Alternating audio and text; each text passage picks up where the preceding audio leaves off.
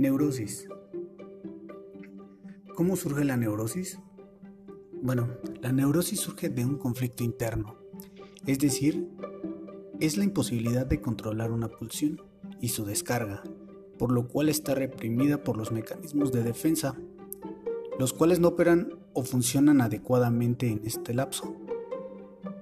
Así que se destierra este suceso y lo manda al inconsciente, pero esto no le quita la fuerza, esa fuerza que tendría por el placer o la satisfacción, digámoslo así. Al contrario.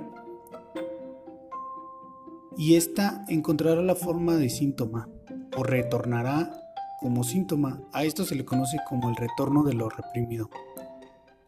Nos referimos a lo reprimido, que son las causas de deseos que no pueden ser llevados a cabo por la sociedad, por cultura, etc. En términos generales, la represión refiere a un mecanismo psíquico mediante el cual se excluyen de la conciencia cuestiones que son inaceptables para el sujeto, para el sujeto o como ya lo había comentado, para la sociedad en sí. El retorno puede llegar en sueños, actos fallidos, lapsus.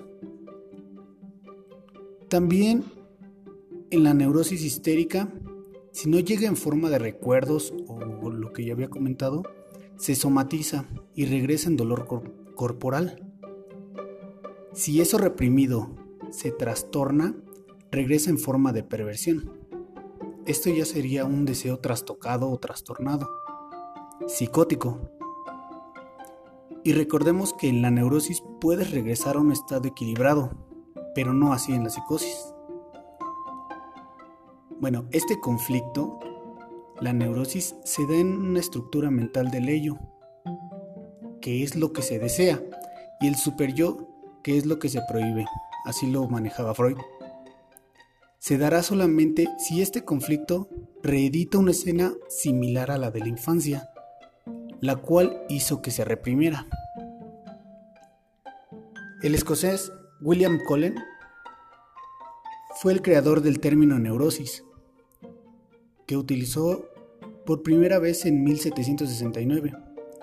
Recordemos que Cullen era miembro destacado de la Escuela Médica de Edimburgo durante la Ilustración y acuñó el concepto de neurosis para denominar a las que entonces llamaba enfermedades nerviosas.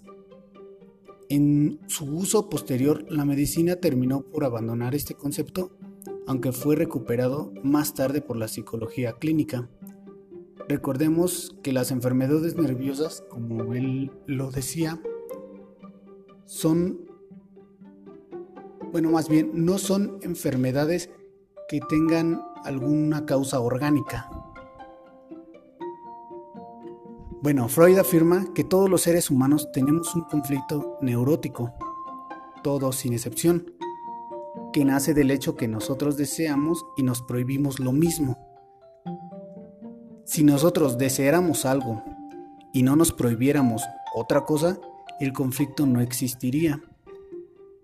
Debemos recordar que el deseo nace de elementos naturales e instintivos y la prohibición nace, como les comentaba, de los elementos culturales y sociales.